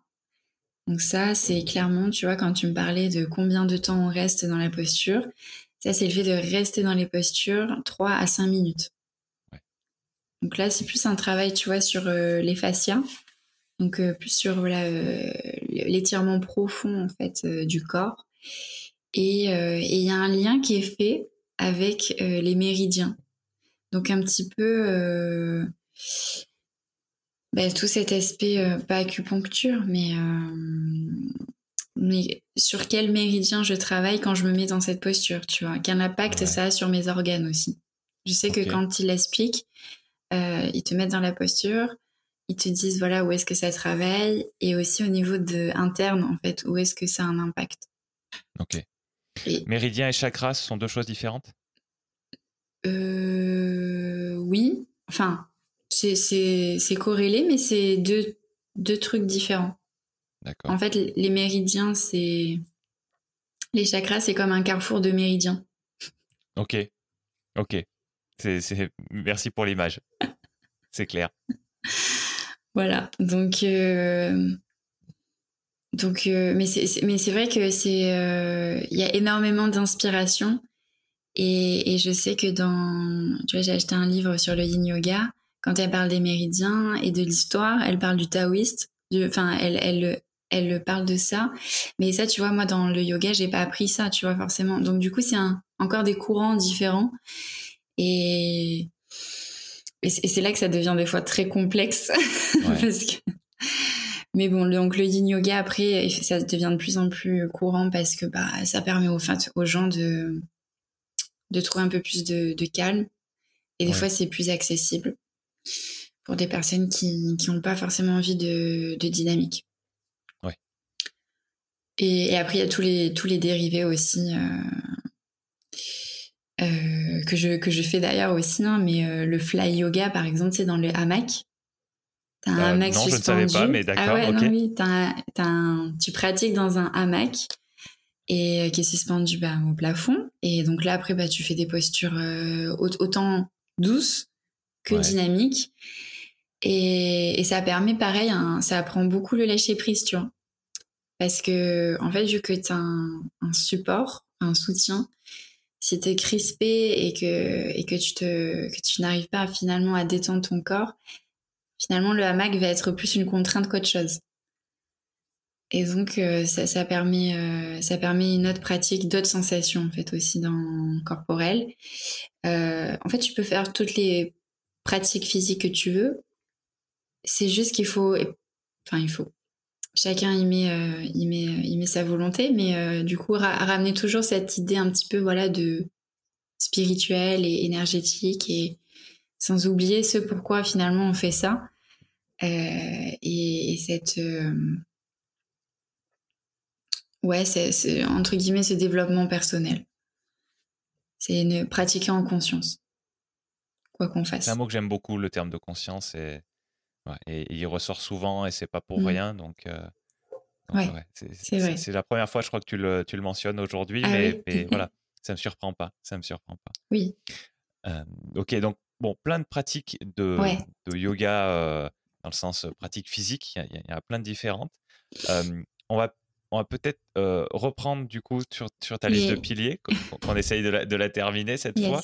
voilà, donc bon, mais, mais effectivement, ça semble être, comment dire, pour le, pour le public qui peut peut-être nous écouter, le côté, on, a parlé, on est en train de parler de l'ensemble du, du, yoga, mais le côté pratique physique, c'est quand même, a priori, de ce que je comprends, d'être l'approche la plus, la plus standard, le, truc qui est facile à médiatiser. Le, mmh. et, donc, c'est peut-être important qu'on s'appuie là-dessus quand même euh, majoritairement, je suppose, dans la discussion. Oui. Oui, oui bah, à 90%. Euh, les, personnes commencent par ça. Et après, et après, on comprend, on s'intéresse et on comprend l'importance du reste. Alors que finalement, c'est un tout. Mmh. Mais voilà, on prend la, on passe par par la porte qui est souvent la plus accessible pour nous, et puis après, on ouvre les autres. Mmh. et peut-être celle qui nous donne des, débuts de résultats peut-être plus rapidement, parce que changer son hygiène de vie, c'est un, enfin, c'est ce à quoi je pense, c'est un, travail plutôt de longue haleine. Une séance de yoga, quand, quand, quand, tu la commences, tu ressens tout de suite des choses? Je sais pas, peut-être pas toujours agréable, mais, mais tu ressens tout de suite des choses. Et du coup, tu as un, un, feedback, tu as, un retour très rapide. Et, moi, j'imagine que c'est mmh. peut-être aussi pour ça que les gens commencent par ça aussi, dans, le yoga global. Oui, aussi. Oui, et puis c'est le plus accessible. Aujourd'hui, tu as une multitude de, de, cours de yoga, que ce soit en, en présentiel, en ligne. c'est vrai que l'hygiène de vie, bon, bah, si tu veux passer, je sais pas, par un diététicien, un naturopathe ou autre, c'est quand même plus ça demande une démarche un petit peu plus euh, longue euh, parce que déjà tu auras plusieurs rendez-vous et, et, puis si tu veux vraiment faire un truc euh, traditionnel, un suivi traditionnel et, et, du coup t'intéresser à l'ayurveda qui est la médecine indienne et qui te dit un petit peu en fait par rapport à ta constitution ce que tu dois manger, ce que tu dois boire, voilà. Bon bah clairement en France il faut s'y connaître parce que c'est rare que tu vois euh, médecin Ayurveda. Euh, prenez rendez-vous pour avoir euh, votre consultation, tu vois. Doctolib. Voilà, Doctolib, mais qui sait un jour. Mais alors que c'est vrai qu'en Inde, il y a des, centres de, médecine ayurvédique et donc tu vas faire tes cures et puis et puis c'est traditionnel en fait. Ils sont, ils ont grandi avec ça. Nous, c'est différent. Déjà, on attend d'être malade aussi pour aller chez, chez le médecin, donc c'est notre manière de voir les choses. Mais pour reprendre mes piliers, ouais, c'est. Euh, donc, une fois que tu as tes règles, tu as fait ta respiration, euh, les postures, euh, effectivement, il y a une certaine conscience qui s'éveille, en tout cas de, du corps, de la conscience, de la respiration. Et donc, on peut peut-être commencer à venir bah, trouver justement l'attention, l'attention justement bah, sur ce qu'on est en train de faire. En fait, on appelle le dharana, c'est l'attention sur euh, l'action qu'on est en train de faire. Euh, c'est euh, en fait c'est le début de la méditation. Et ouais, ouais, ouais, c'est ce qui me semblait quand tu quand tu en parlais. Ouais c'est le début. Et après, bah tu trouves dhyana, donc qui est la méditation. D'accord. Et, et, en fait, avant, avant aussi la méditation, pardon, il y a le, Pratyahara, c'est le retrait des sens. Donc c'est euh, ce que je te disais un petit peu tout à l'heure pour moi qui est un peu plus, euh, qui permet en tout cas euh, ça, c'est d'aller faire des retraites, des séjours où en fait tu es complètement immergé, donc en fait tu es plus stimulé par le téléphone, les, sollicitations de, l'extérieur, etc et tu arrives à te, à te détacher un petit peu voilà, de, des stimuli, à avoir plus l'attention du coup euh, sur toi, sur ta respiration, et ça mène à la méditation. Parce que rien de plus dur que, que d'apprendre à méditer euh, bah, sans avoir fait euh, le travail peut-être corporel, le travail sur, sur la respiration, et, de passer de son ordinateur à son téléphone et hop, euh, je médite. Donc il y, a, tout effectivement cette préparation en fait à, la méditation et quand tu as comment dire quand tu tu sais méditer, en tout cas quand tu rentres facilement dans cet état de méditation, après c'est le but absolu. Mais c'est être dans un état de samadhi et donc ça c'est l'état d'unité, c'est c'est le bien-être absolu. C'est euh, l'état un petit peu voilà de, sagesse dont on parlait tout à l'heure, euh, qui peut être retrouvé bah, du coup dans les figures effectivement euh, bouddhistes comme comme Bouddha, tu vois, ou comme les dieux en fait dans les légendes, ils disent voilà tu te poses et en fait tu es juste en connexion. en réception. D'accord. Et c'est là que. Mais bon, voilà, autant te dire qu'il faut une vie, voire plusieurs, pour arriver à, à cet état, euh, voilà, de où juste en fait, c'est c'est expliqué souvent dans les dans les méditations peut-être. Euh, déjà, la méditation, c'est arriver à ne penser à rien, pas forcément visualiser que tu es sur la plage euh, ou, quelque chose. c'est juste avoir cette unité entre le fait de ne penser à rien d'être juste sur soi et de ressentir. Et c'est à partir de ce moment-là où en fait on, laisse l'état d'esprit vide et du coup le corps euh, vide aussi qu'on arrive en fait à, canaliser cette sagesse. Je sais pas si canaliser ça te parle. Euh, c'est un mot qu'on emploie souvent parce que parce qu'en fait c'est juste accueillir en fait euh, peut-être des choses que avec trop de stimulation on peut pas accueillir, on peut pas penser. Mmh. Euh, un peu entre guillemets, on peut dire ça comme des révélations. Ouais. Tu vois, euh, style. Euh, je un peu comme les. Je sais pas, je sais pas. Bon, il n'y a pas forcément de comparaison à faire, mais voilà, c'est toutes ces petites pratiques, tous ces piliers en fait, au fur et à mesure que tu les que tu les intègres dans ta vie, tu vas arriver en fait à un état juste de, plénitude, de sérénité. Hmm. Pour utiliser de, ton de liberté aussi? Oui. Ah oui, complètement. Ouais. Bah, vu que tu es libéré de ton mental, ton corps aussi est libéré, c'est c'est ouais c'est en fait c'est oui en fait on, c'est un cheminement vers la liberté. D'accord. Le yoga. Par, par rapport au corps un des objectifs des, du, yoga, est-ce que c'est euh, est-ce que ça peut être de, de, se libérer de tension notamment? Ah oui. ressentir de, et mmh. de, de, blocage corporel Ah oui, ah ben, clairement pour moi c'est c'est c'est un des premiers bénéfices aussi, c'est qu'on libère les tensions alors qu'elles soient physiques ou mentales. Et, c'est aussi là qu'intervient un petit peu euh, l'idée des chakras c'est que euh, les chakras, en fait, donc ouais, c'est des méridiens, des canaux énergétiques, en fait, et qui ont été regroupés en, un carrefour, donc le long de la colonne vertébrale. Euh, et en fait, vu que c'est de l'énergie, ça peut être à la hyperactif ou sous-actif. Et donc, on va chercher à équilibrer cette énergie, mais souvent, quand elle est bloquée, cette énergie, elle va nous créer des maux dans le corps c'est comme ça aussi qu'on fait le parallèle. C'est est-ce que j'ai une petite douleur euh, Enfin, si j'ai une, alors c'est pas véridique, mais si j'ai une douleur peut-être au niveau du plexus, au niveau du centre, donc de mon de mon ventre, est-ce que c'est pas que euh, psychologiquement euh, il y a une situation qui qui me qui me cause du tort et du coup je le ressens dans mon corps. Il y a ce, je sais pas si je suis claire, mais entre guillemets, enfin pas entre guillemets, mais clairement c'est voilà c'est ce lien corps-esprit qu'on fait.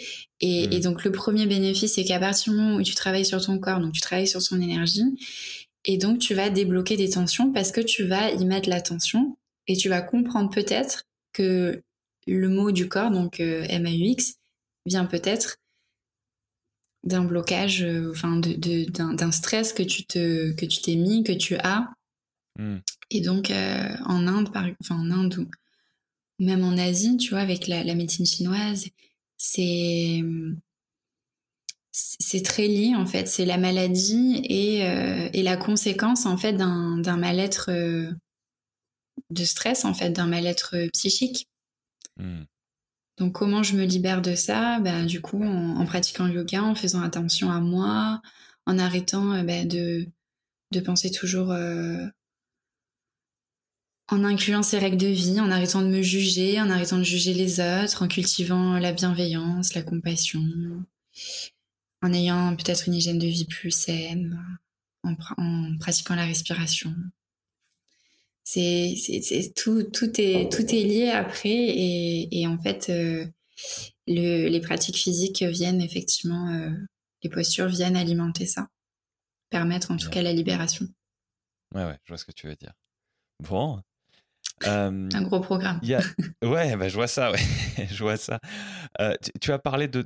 Il y a deux termes qui sont beaucoup revenus et qui me parlent pas énormément et j'aimerais que tu, tu, tu, les décrives à nouveau avec tes mots pour, pour, que j'arrive à, à, voir, à voir ce qu'ils représentent vraiment.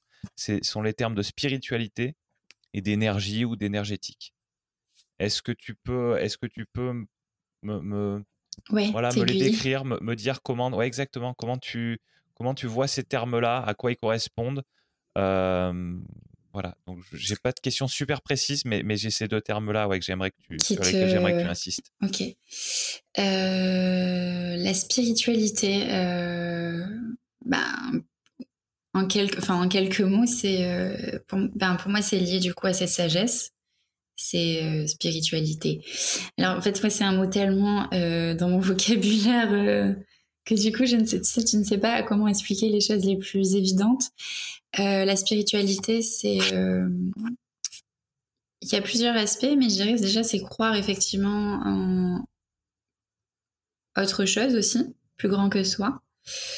Euh, la spiritualité, en fait, c'est l'ouverture d'esprit aussi, je trouve. D'accord. C'est, euh, euh, on dit quelqu'un que quelqu'un est spirituel quand effectivement il y a une ouverture d'esprit, il y a une ouais une croyance peut-être en, quelque chose de différent, une croyance. Euh, et ça veut pas dire forcément, euh, c'est pas sectaire. Hein. C'est pas forcément, euh, je fais partie d'une secte spirituelle et, et du coup j'ai l'impression que, que que tu te fais influencer. C'est en fait chacun est spirituel à sa manière, je pense aussi. À partir du moment où par exemple tu vis des épreuves et, et tu les surpasses en ayant bah, du détachement, en, en prenant en fait la la leçon de ce qui t'arrive, bah déjà tu fais tu, tu es quelqu'un de spirituel. Ok. Ouais, c'est intéressant ce que tu me dis là. Ça, ça, ça ancre ce terme qui, qui fait souvent référence dans notre imaginaire à, à des croyances et à des. Toi, en, en expliquant comme ça, tu, tu, le, tu le ramènes à une, à une action. Ben, c'est ça, parce que effectivement, la définition propre de la spiritualité, c'est euh, c'est que c'est pas quelque chose qui est matériel, en fait, c'est des croyances et des pratiques en fait qui viennent euh, qui viennent impacter ton ton état d'esprit, ton âme. Euh, c'est indépendant de la matière. En fait, c'est quelque chose que tu vas vivre. Mais je trouve que des fois, on limite trop aussi le fait d'être spirituel à euh, au cliché un petit peu de bah, j'arrive à méditer, euh, euh, je fais des retraites de yoga, je crois en Dieu, etc. Non, déjà, je trouve que des fois, il y a des gens qui sont pas du tout dans ça, mais qui déjà, quand ils vivent une épreuve, ils arrivent à, à ben, en sortir plus grand et, et à pas justement rester bloqués. À pas se dire, ah ben putain, là, c'est la vie qui s'acharne sur moi, euh, euh, voilà, qu'est-ce que j'ai fait, tu vois, c'est que de la malchance, blablabla. Tu vois, pour moi, c'est déjà une part d'être euh, de spiritualité que déjà de euh, prendre conscience, de surpasser ça et de dire ben ok, tu vois, si ça m'arrive, c'est peut-être pas pour rien, j'ai compris ça et tu grandis. Et tu voilà, tu t'éveilles. Ouais, d'accord. Bon, mais c'est beaucoup plus clair déjà, merci. Je t'en prie. Et après, le, le, terme de l'énergétique. Parce que ça, c'est un terme qu'on entend beaucoup. Et je, je t'avoue, moi, mon ressenti par rapport à ça, c'est c'est du c'est un peu du wou quoi. Tu vois, je sais pas comment expliquer, mais et, euh, et, et, justement, j'aimerais euh, j'aimerais voir les choses d'une autre manière. Et, du coup, je sais pas si tu pourras me l'expliquer avec tes mots et que ça m'aidera à voir les choses d'une autre manière. Mais c'est vrai que moi, j'ai l'impression que c'est euh, un petit peu, je, je sais pas quel, quel, terme je pourrais employer, mais mais c'est un peu, on sait pas quoi faire, alors alors on dit que, que on, on, déplace les énergies, on, mais mais et c'est vrai que moi, naturellement, j'ai plutôt tendance à, à, pas être réceptif à ce terme-là. Et vu que c'est un terme que tu emploies beaucoup, je me dis que tu es peut-être la, es peut-être la personne pour m'aider à, à, le voir autrement. Écoute, euh, je ne sais pas, mais, euh, mais c'est vrai qu'aujourd'hui, comme euh, il y a un, engouement majeur autour du yoga, de l'énergétique, effectivement, qui est utilisé à, à, outrance, il y a un peu tout qui est, qui est mélangé. Ben, moi, je pars du, du, du simple fait que notre corps est fait d'énergie, dans le sens où une émotion aussi, c'est une énergie pour moi. en fait, l'énergie, c'est quelque chose qui n'est pas palpable, mmh qui n'est pas matière. Sauf que tu ressens, je sais pas, tu ressens par exemple toi, je sais pas, quand on dit ah t'as une énergie, t'as une bonne énergie, ouais, genre t'es de bonne humeur, voilà. Et ah j'ai moins d'énergie là, je suis fatiguée. Bon bah c'est quelque chose que tu ne vois pas, mais que tu ressens. Mmh ok. Et ben simplement, c'est ce qu'on va essayer de de faire monter ou de réguler. Ouais. Et après, euh, l'énergie, tu la ressens, euh, bah, tu la ressens en toi. Tu, tu sens quand t'es quand es bien, quand t'es moins bien, quand tu frottes tes mains, euh, que entre les deux mains tu ressens de la chaleur. Bah, ça aussi, c'est de l'énergie. Et, euh, et après, j'avais lu un, quelque chose aussi où c'est scientifiquement prouvé que notre corps est fait d'énergie, dans le sens où tu prends un atome, il y a le noyau, et après il y a du vide autour. Il y a quatre, il y a beaucoup de vide. Et en fait, ce vide-là, c'est de l'énergie. Donc en fait, on est constitué, on a des, on est des atomes dans le corps et en fait, vu qu'il y a les, petits, il y a le noyau et il y a le, vide autour, ça a été considéré que c'est de l'énergie. Donc en fait, on est fait d'énergie vu qu'on a des atomes dans le corps. Je suis pas peut-être la plus euh, claire sur les sur les euh, comment dire les explications physiques, enfin euh, scientifiques, mais en tout cas, voilà, à partir du moment où effectivement tu sens des fois que, même des fois d'être au contact de personnes, tu vois, des fois tu ressens l'énergie des gens. Tu ressens, euh, je sais pas, s'ils sont en forme, s'ils sont pas en forme, s'il y a de la colère, si au contraire il y a beaucoup de joie. Tu vois, des fois on se transmet. Quand je te dis, souvent des fois, je sais pas, tu as un examen ou tu passes quelque chose d'important, on te dit, bah vas-y, je te donne de l'énergie. En fait, tu vois, c'est c'est vrai que cette, ce mot est, est très utilisé. Ouais, j'ai l'impression que c'est un peu un mot fourre-tout du coup, qui, qui, va décrire beaucoup de choses, euh, qui va essayer de décrire beaucoup de choses. Et en fait, moi, ma, ma peur, pas par rapport à ce terme-là en particulier, mais, mais ma peur générale, c'est que c'est qu'en utilisant des, des, mots pour, pour dire plein de choses différentes, en fait, on perd le sens et, on réfléchit plus à ce qu'on veut transmettre. Et c'est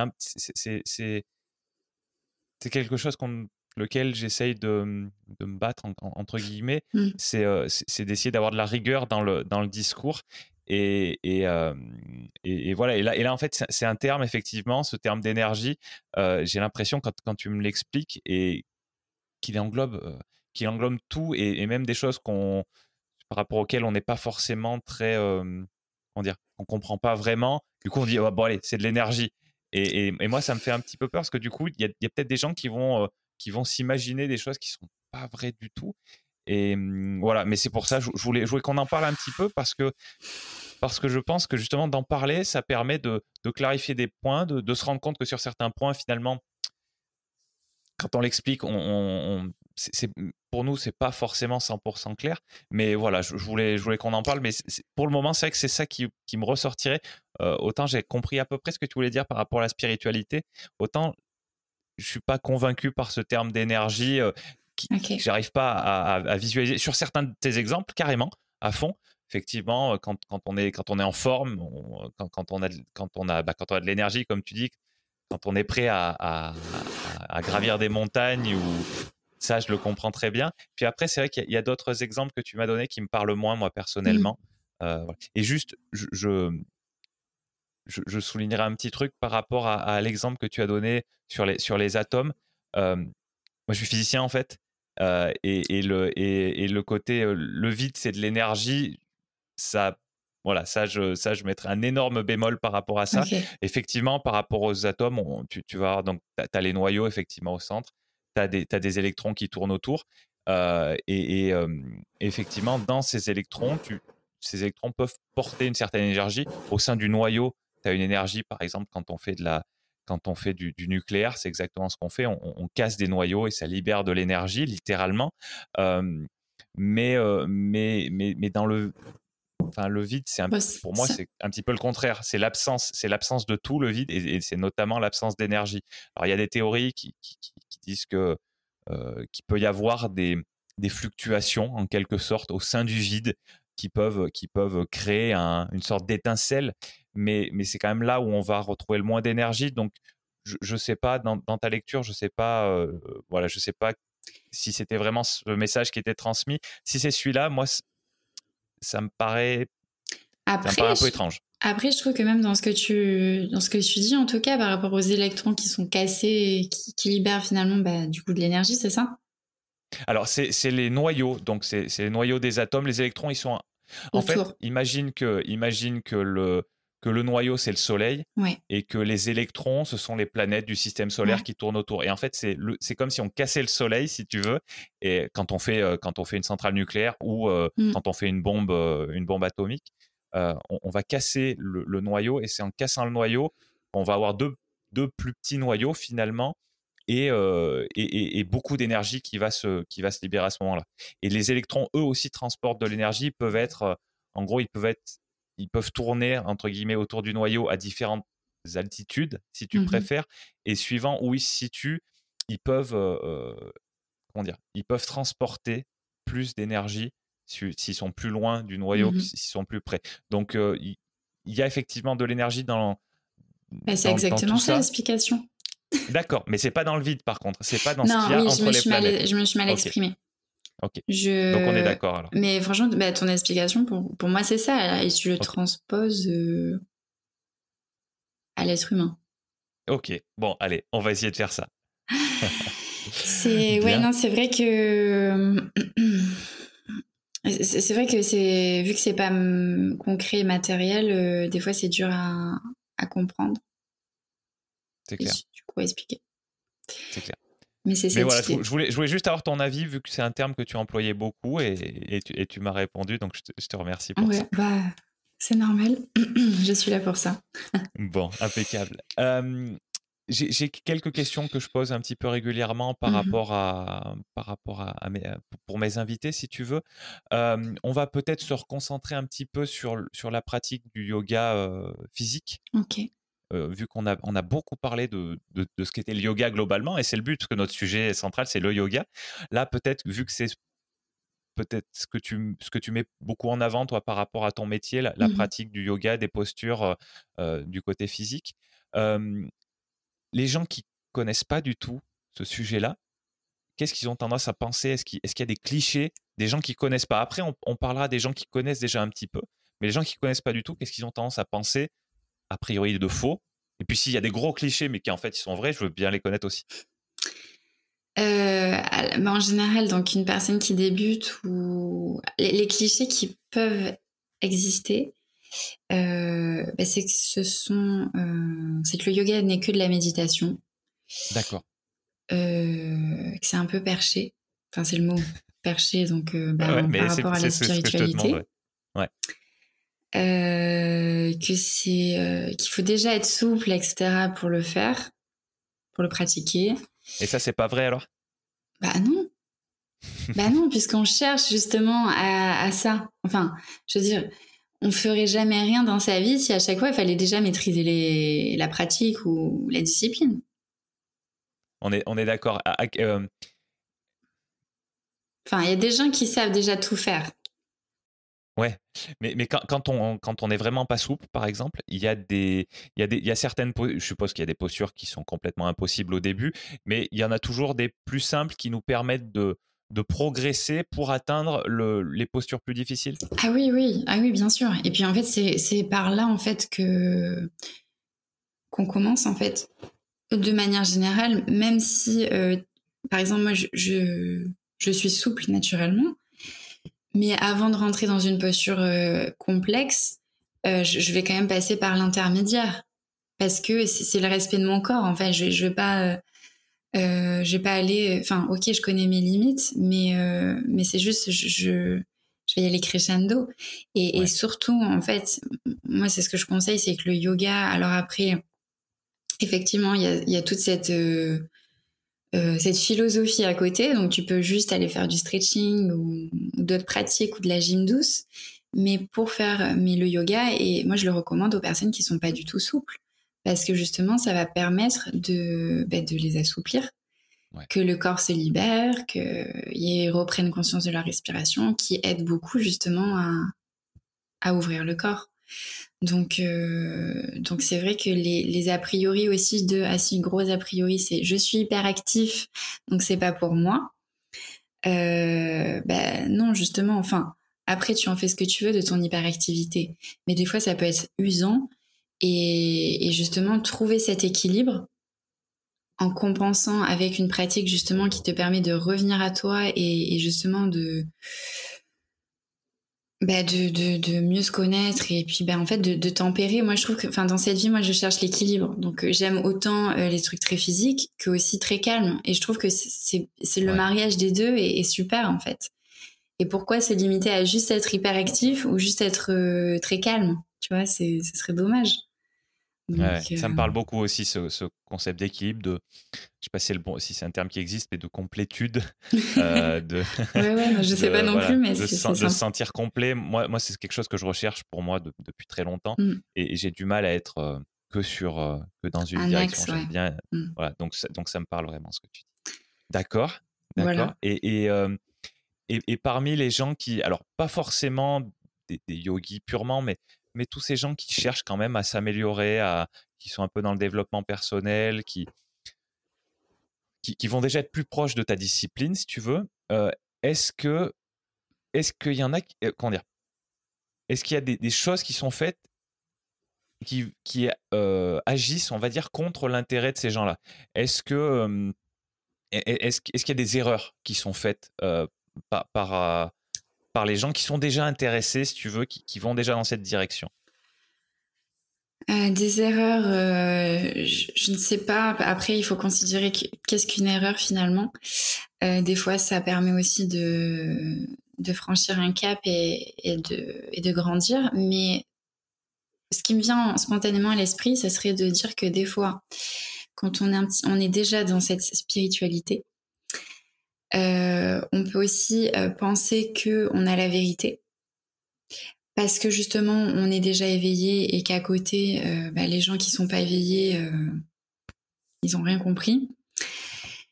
Et, ça ça va pas dans la valeur du yoga tu vois de bienveillance de non jugement et des fois et on se ramène il faut toujours se ramener en fait à l'humilité L'humilité, ça aussi, tu vois, c'est dans les règles de vie, euh, l'éthique et tout. Ça, c'est être humble dans sa pratique de yoga. Euh, c'est très important parce que ça, justement, ça mène à l'éveil. Si t'es trop, euh, on parle aussi d'ego spirituel. C'est-à-dire, on a tous un ego. Ouais. Voilà, donc ça, c'est un fait. Et, euh, et, après, il peut être spirituel, c'est-à-dire que, bah, ah, bah, comme moi, je fais du yoga, comme j'ai vécu des expériences, comme j'ai euh, de la clairvoyance, je ne sais quoi, euh, je ressens des choses. Bah, en fait, je suis plus éveillée que toi, je suis plus élevée, euh, et c'est comme ça que naissent les. Mais ça, dans tous les domaines, hein, c'est comme ça que naissent entre guillemets les, les, les gourous, enfin les gens qui sont qui se servent en fait de cette spiritualité à mauvais escient. En tout cas, hmm. qui laissent leur ego prendre le dessus et finalement euh, et, et c'est bon. et c'est là que effectivement on peut parler à la limite de secte. Ouais. Un, gourou, le terme de gourou, c'est automatiquement négatif? Non, à la base, un gourou, c'est un, un, sage, enfin, c'est un, maître. Et euh, donc, non, à la base, gourou, c'est pas euh, dans, dans, les, dans les livres de yoga ou quoi, un gourou, c'est pas, c'est un maître. Mmh. Mais, euh, mais ça a été effectivement euh, euh, dévié. Ouais. Avec, dans la société, en, en, négatif. Mmh. un petit peu en pervers. Donc, mais sinon, à la, base, l'origine du mot n'est pas n'est pas un mot négatif. En tout cas, ça veut juste dire, enfin, la traduction, c'est maître. Et voilà, donc après. Euh, et tu peux avoir des maîtres bienveillants et des maîtres malveillants. En gros, c'est un petit peu ça qu'on peut retenir de, par rapport à ce terme-là de gourou. Oui. Oui, oui. Oui, oui, parce que comme toute personne, en fait, après. Euh, oui, tu peux avoir des maîtres. Euh, heureusement, la, enfin, heureusement. La plupart sont bienveillants, mais des fois, c'est vrai que. Tu sais, quand tu es dans cette quête de sagesse, mmh euh, tu peux aussi, euh, ben en fait, ouais, c'est ça, tu peux aussi vriller en fait et te dire ah mais en fait, je, je ok, j'ai ces informations que les autres n'ont pas Et donc, tu sais, ben, la tendance à basculer vers le, ben, pourquoi, euh, pourquoi je m'en servirais pas, ben, pour du coup, pas manipuler les gens, mais tu vois, quand les gens aussi sont réceptifs et que tu vois qu'ils sont dévoués à toi parce qu'en fait, tu, tu es comme tu es, ben, ça peut monter à la tête. Et, et, que ça soit dans n'importe quel domaine, on en parle souvent par rapport aux, je sais pas, aux stars de cinéma, aux chanteurs, enfin, aux showbiz. Mais c'est totalement le cas aussi en, dans le domaine plus euh, spirituel et plus euh, ouais, ouais en fait c'est vrai que la spiritualité euh, il y a aussi ouais le, le tu sais la, la religion enfin pas la religion mais il y, a, y, a, ouais voilà tout ce truc d'éveil en fait de connaissance mmh. si je, je connais si je pense connaître mieux que les autres euh, forcément, euh, je suis euh, transmetteur et, et, des fois, ben, ça peut, oui, ça peut, voilà, ça peut, ça peut faire prendre la grosse tête et, et dévier un petit peu finalement du but initial. D'accord. Si tu, si tu devais donner un conseil, euh, une direction pour, pour débuter, si, si les gens qui, qui, nous écoutent se disent ah ouais bon le yoga effectivement ça pourrait peut-être m'apporter beaucoup, ça serait quoi le, ça serait quoi le, premier pas? Pour des personnes qui veulent débuter le yoga? Oui, oui, oui, oui. Qui, veulent euh. s'améliorer eux-mêmes et, toi, tu, toi, tu arrives avec cette approche du yoga qui te parle beaucoup. Ouais. Et, donc, je suppose que tu vas me donner une réponse dans le cadre du yoga, mais, mais après, c'est toi qui, toi qui vois. quel serait le, un premier pas? Bah, Le premier pas, c'est de venir assister à un cours. Ouais. Ok. Euh, bah, premier pas en tout cas de mise en action, c'est oui, c'est de venir assister à un cours euh, et sinon se renseigner. Sinon lire euh, lire un, un livre, euh, écouter peut-être euh, effectivement un podcast, se renseigner. En fait, c'est par c'est par l'enrichissement, enfin en tout cas les infos qu'on peut d'ailleurs avoir en multitude sur Internet. Euh, en fait, je pense qu'il faut se renseigner, après aller vers ce qui nous parle le plus, sans trop réfléchir, en se laissant guider. Euh, souvent, on y va parce que, alors, il y a les réseaux sociaux qui amènent beaucoup à ça. Mais euh, voilà, on voit une photo, on se dit ah tiens, j'aimerais bien faire ça. Tiens, là, il parle de la méditation, j'aimerais bien essayer. Et, des fois, quand on, on, est malade aussi, dans le sens physique, euh, quand on, je sais pas, le, kiné, l'ostéopathe ou, même le, thérapeute, enfin le, psy, euh, amène aussi vers, euh, vers ça. Ouais. on peut être conseillé. Et si ça vient spontanément, il y a beaucoup de stimulation en fait autour du yoga, du bien-être actuellement. Donc, la première des choses, je dirais, c'est de se faire confiance, en tout cas d'aller vers ce qui nous parle le plus. Et donc, voilà, peut-être euh, acheter un bouquin qui parle de ça. Alors, mais justement, c'est ma question suivante. Euh, est-ce que tu as une ressource à conseiller euh, Quand je parle de ressources, c'est livres, ça peut être site internet, chaîne YouTube, podcast. Alors, ça, c'est, ça dépend les goûts et les couleurs, mais comme je dis, il y a une multitude de, de possibilités et ça dépend ce qu'on veut, enfin ce qu'on cherche. Mais après, euh, voilà, dans les, dans les librairies ou les, enfin, les, les, grandes, euh, pas les librairies, euh, tu vas au rayon euh, bien-être, euh, yoga, tu peux, t'as, t'as, t'as, t'as des livres en fait de, de tout style. En fait, t'as, t'as des livres déjà où, où on t'explique les postures que tu peux faire chez toi. Et il y a des livres en fait qui, il y a les livres du coup de, dont je te parlais de base en fait traditionnels avec les pensées de sagesse, etc. Euh, en fait, il y a tellement de choix que je ne saurais dire précisément. Les podcasts, c'est pareil. Alors, si, il y, a un podcast, euh, j'ai plus le nom là, mais euh, peut-être qu'on pourrait le mettre. On le mettra en note d'épisode, on le redira après, et j'explique à la fin de l'épisode où retrouver euh, les, les, les, liens et les ressources que tu donnes, et j'explique tout à la toute fin de l'épisode. Ouais. Voilà, et on mettra dedans. Ok. Euh, parce que ça m'arrive d'écouter des, des, podcasts, effectivement. Euh, mais tu vois, moi, il y a aussi quelque chose qui se fait souvent, c'est les, euh, les, podcasts pour les, les entrepreneurs yogis. Donc, c'est comment développer, tu vois, son, son business en tant que prof de yoga. Euh, ça, c'est nouveau, tu vois. Ça, ça concerne déjà, c'est une niche. Mais euh, il y a beaucoup de, des fois des explications en fait justement sur tout ce qu'on a pu se dire là. Euh, qu'est-ce que la méditation Qu'est-ce que les règles de vie euh, Qu'est-ce que la culture en Inde et, je trouve que des fois c'est intéressant justement avant de suivre un cours de yoga, peut-être de savoir dans quel environnement on, va atterrir. Et, et c'est vrai qu'il y en a sur Spotify ou Deezer. alors je, je, suis très mauvaise en fait pour retenir les, les noms. Donc du coup, je te, je te laisserai les mettre dans la barre de... Je te les enverrai. Ouais, et, euh, et sinon, ce qui, est, ce qui se faisait des fois, c'est les, les documentaires aussi. Les documentaires. Alors je sais que des fois, il y en avait eu sur Netflix. Ouais. Et sinon, sur YouTube, euh, moi j'aimais bien regarder justement bah, pour euh, comprendre en fait, pour voir. Je mettais sur YouTube Origine du yoga.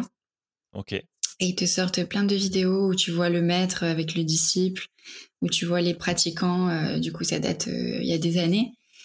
Et euh, des premières images, en tout cas, qu'ils ont pu ressortir. Et, pareil, j'ai vu un documentaire sur les, les rishis, là, les sages dont je te parlais, où tu vois déjà physiquement qui c'était, et puis en fait, qui explique. Tu as la voix off qui explique. Et je trouve que c'est enrichissant, en tout cas, au niveau de la culture d'explorer un petit peu ça comme ça. Bon. voilà, bah, je conseille ça. Donc, origine du yoga sur, euh, sur YouTube, ça peut donner des bons documentaires. Et après, les, les podcasts notamment que, que, tu, que tu as en tête, on, les mettra dans, les, dans la description. Euh, ok. Bon, avant-dernière question.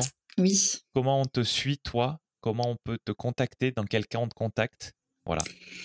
Euh, ben, on peut me contacter par mon site internet. donc, c'est yogabayana.com. Donc c'est un site. Euh, euh, euh, dis-nous, épelle-le. Yoga by, by Anna. Alors Y-O-G-A B-Y-A-N-A et .com. bon, peut-être, on pourrait peut-être le mettre. Pareil, dans les, tous, tous, les liens dont tu vas parler, ils seront dans les notes d'épisode à la fin. Donc, soit vous notez directement, soit je vous explique comment les chercher. C'est peut-être en dessous. Si vous êtes sur Spotify, par exemple, ou Deezer ou, ou Apple Podcast, vous devez pouvoir retrouver tout ça juste en dessous de, votre lecteur. Sinon, à la fin, je vous explique comment trouver les notes d'épisode sur, sur mon site, en fait. Et il y aura, il y aura notamment ton site, mais au moins on le dit à l'oral, et puis après, euh, après on, on, rajoutera. Donc oui, sur mon site internet, euh, bon bah là je mets quelques infos. En tout cas, euh, j'ai mon numéro de téléphone aussi, on peut me contacter directement. Et sinon, je suis active sur les réseaux sociaux, donc pareil, sous le même euh, pseudo, Yoga Bayana, sur Instagram et j'ai une page euh, Facebook. Bien, super, super. Bon allez, cette fois, c'est la toute dernière question. en une phrase, si possible, en tout cas de la manière la plus condensée possible, est-ce que tu pourrais nous dire ce que tu aimerais qu'on retienne de ce long épisode, comme à chaque fois dans Principes fondamentaux? Un truc que tu aimerais vraiment qu'on retienne, c'est le moment de nous le dire. Euh, ben, j'aimerais qu'on retienne à quel point le yoga est un outil merveilleux dans son ensemble, pour chaque personne.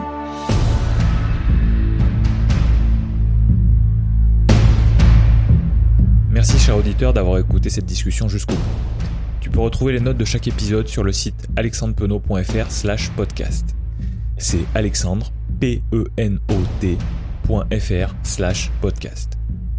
Ces notes contiennent notamment le moyen de contacter l'invité et les références qu'il ou elle a mentionnées.